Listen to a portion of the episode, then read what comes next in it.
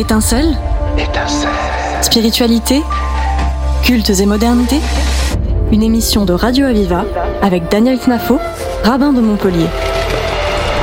L'émission de ce vendredi est consacrée à la musicothérapie, une discipline dont on connaît mal la définition, une technique de communication par le son dans une démarche de soins. Pour en parler, j'ai le plaisir d'accueillir le musicothérapeute Pierre-Luc Bensoussan. Bonjour. Bonjour. Alors vous êtes musicothérapeute et ancien responsable pédagogique du diplôme universitaire de musicothérapie à l'université Paul Valéry Montpellier 3. Euh, nous avons donc euh, ce sujet qui est quand même passionnant, mais dont euh, les, je pense les auditeurs sont, sont mal informés. Alors, la musique au sens large est présente dans l'histoire de chaque peuple au point où Platon avait déclaré que si on veut connaître un peuple, eh bien il faut écouter sa musique. Donc la musique contient des éléments euh, euh, mystérieux et peut-être même mystiques. Euh, alors justement, peut-être première question, comment une série de sonorités a la capacité de faire vibrer l'être humain, de le remuer au plus profond de son être? Oui, alors donc ça c'est une question assez vaste, hein, on a que très peu de temps, mais disons que dans, dans ce que Platon dit, c'est vrai, dans toute micro-société, il y a la présence de la musique. Alors elle a une fonction, cette musique, la plupart du temps, hein, une fonction de, dans ce lien avec l'au-delà, avec l'âme, mais aussi une fonction sociale aussi. Et, et ça, c'est étonnant parce que on retrouve ça dans toutes les, euh, dans le monde entier, dans les micro-sociétés les plus, bon voilà, les plus, les plus primitives, j'allais dire. Euh, bon, euh, on a toujours la présence de la musique euh, était essentielle.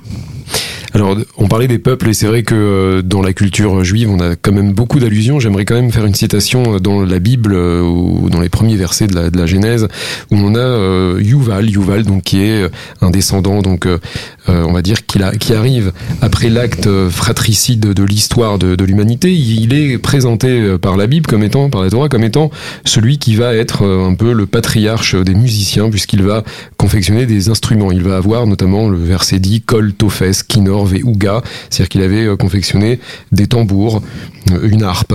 Et euh, cette musique est un peu, suite aux événements tragiques qui se sont déroulés, elle apparaît un peu comme si elle était là pour restaurer le calme intérieur, comme un, palliatif à une paix de l'âme. Alors on a un exemple justement très concret aussi, lorsque Joseph est, déclaré comme étant vivant encore, puisqu'il est en Égypte finalement, et son père le pensait disparu, eh bien c'est sa petite fille, Sérar, la fille de Hacher, qui va, nous, nous dit le Midrash, lui annoncer en douceur euh, que Joseph est encore en vie avec un instrument de musique pour éviter que Yaakov, Jacob soit, euh, reçoive un choc émotionnel puisqu'il était très âgé. Oui, eh ben, la, musique, elle a cet effet-là de réguler les émotions. Hein. Et donc, euh, il y a cet exemple-là. Il y a l'exemple aussi de David et Shaoul. Hein, David et Shaoul, donc David qui va jouer de la harpe pour apaiser euh, et réguler les humeurs euh, de, de qui, qui, était un peu spécial hein, chez Shaoul. Hein. on dit qu'il avait des troubles de l'humeur, effectivement, hein, avec des, des passages euh, voilà d'excitation, des passages plus plus dépressifs. Et, et donc là, David vient avec la musique. Donc là, on a déjà des présupposés qu'il y a un impact de la musique hein, sur la, la, le comportement, sur la personne, j'allais dire sur le cerveau, peut-être on y reviendra. Mais, mais c'est vrai que on a ces, ces exemples. Alors Yuval, bien sûr, euh, alors c'est marrant parce que dans la Torah, ça vient juste après le, le, ben le, drame et la mort. Mm-hmm. Même. Et, et donc c'est vrai que la musique, c'est lié à la vie puisque le son, le sonore, c'est des vibrations, c'est des vibrations de l'air. Donc s'il n'y a pas ces vibrations, s'il n'y a pas l'air, on peut pas respirer. Donc c'est une vibration de l'air. Donc on, a ce, ce lien-là. Et Yuval, c'est le premier qui va organiser le sonore, parce que le, euh, le silence, ça n'existe pas sur, euh, dans le monde. Le silence, ça n'existe pas. On a des, des lieux comme ça qui se rapprochent du silence. Les lieux religieux se rapprochent du silence.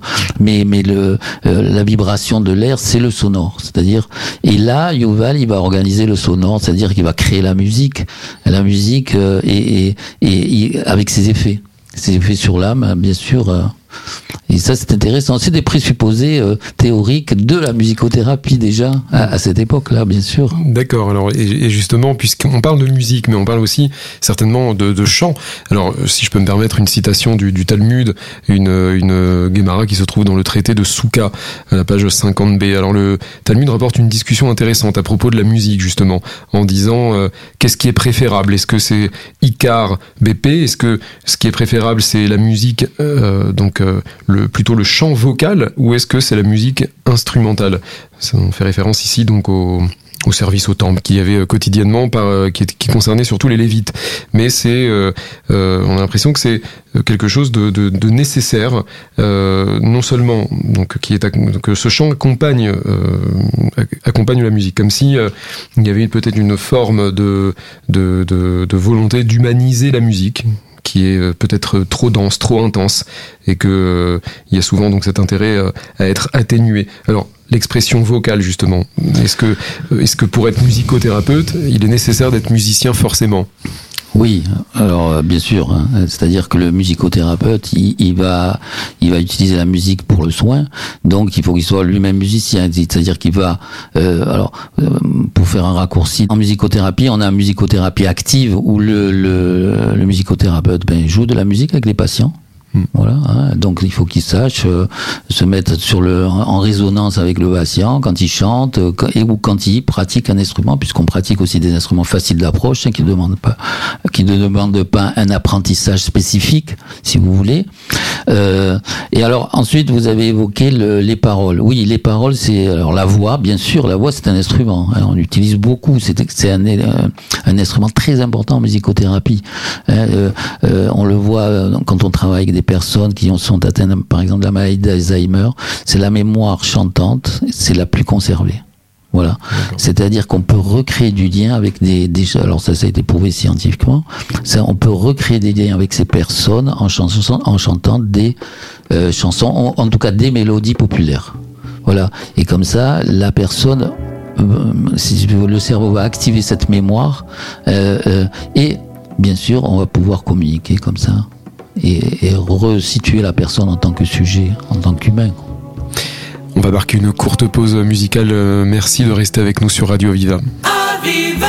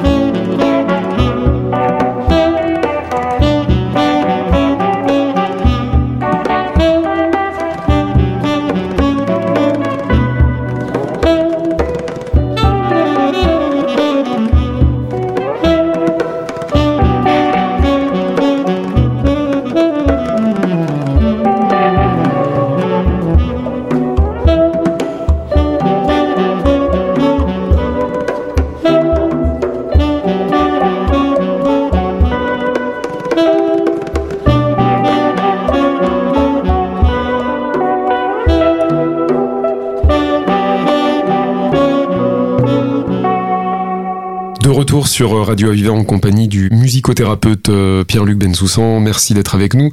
Nous évoquions euh, tout à l'heure donc euh, le chant et plus largement le chant associé à la musique. Alors pour revenir sur une citation encore biblique au cantique de la mer Rouge, au bord de la mer Rouge, eh bien les hommes avaient entamé justement une shira, ils avaient entamé un cantique et les femmes avec l'impulsion de, de Myriam avaient été chercher des tambourins et des cymbales.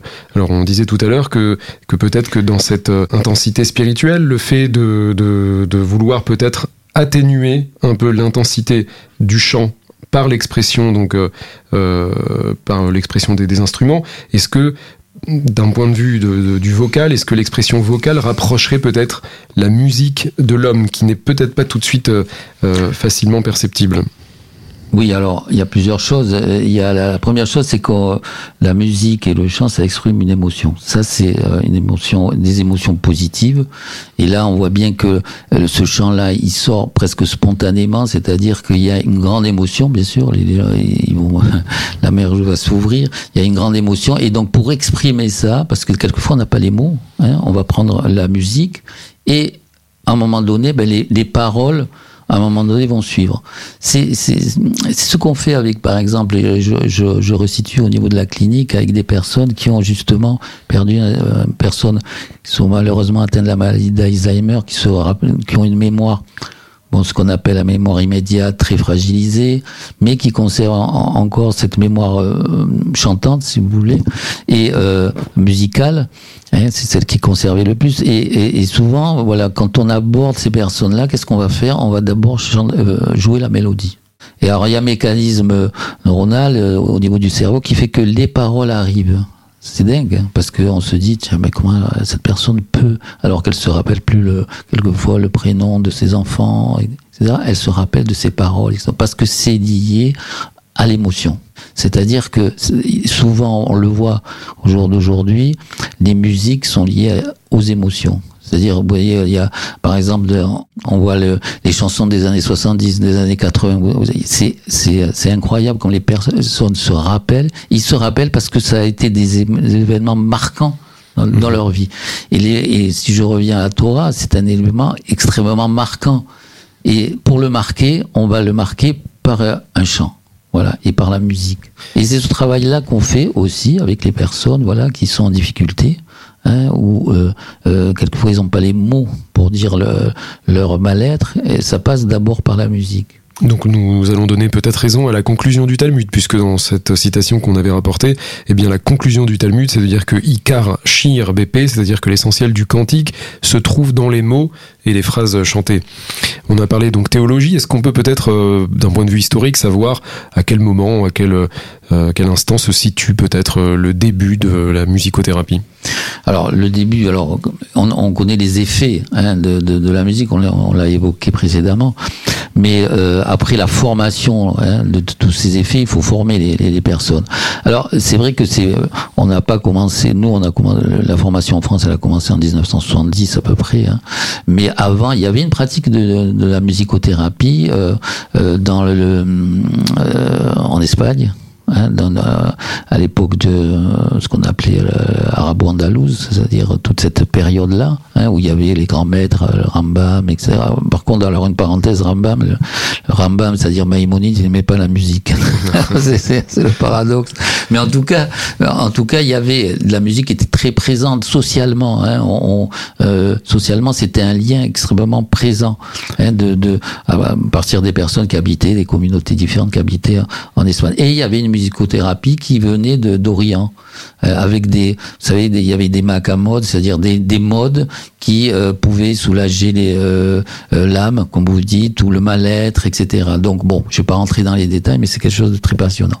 Alors ensuite, dans les années 70, eh bien oui, il y a eu une formation parce qu'on a vu les effets. Alors comment ça a commencé? Parce qu'on voyait les effets tout simplement hein, au niveau clinique euh, sur les enfants des enfants dont on savait pas, qui étaient en grande difficulté, euh, qui arrivaient dans, des services pédopsychiatriques à l'époque, et on ne savait pas comment créer du lien avec ces enfants, comment communiquer. Et on s'est aperçu que avec la musique, il y avait quelque chose qui se passait. Voilà il y avait quelque chose qui se passait au niveau de la communication, il y avait une sensibilité, on pouvait commencer à être en relation avec ses enfants.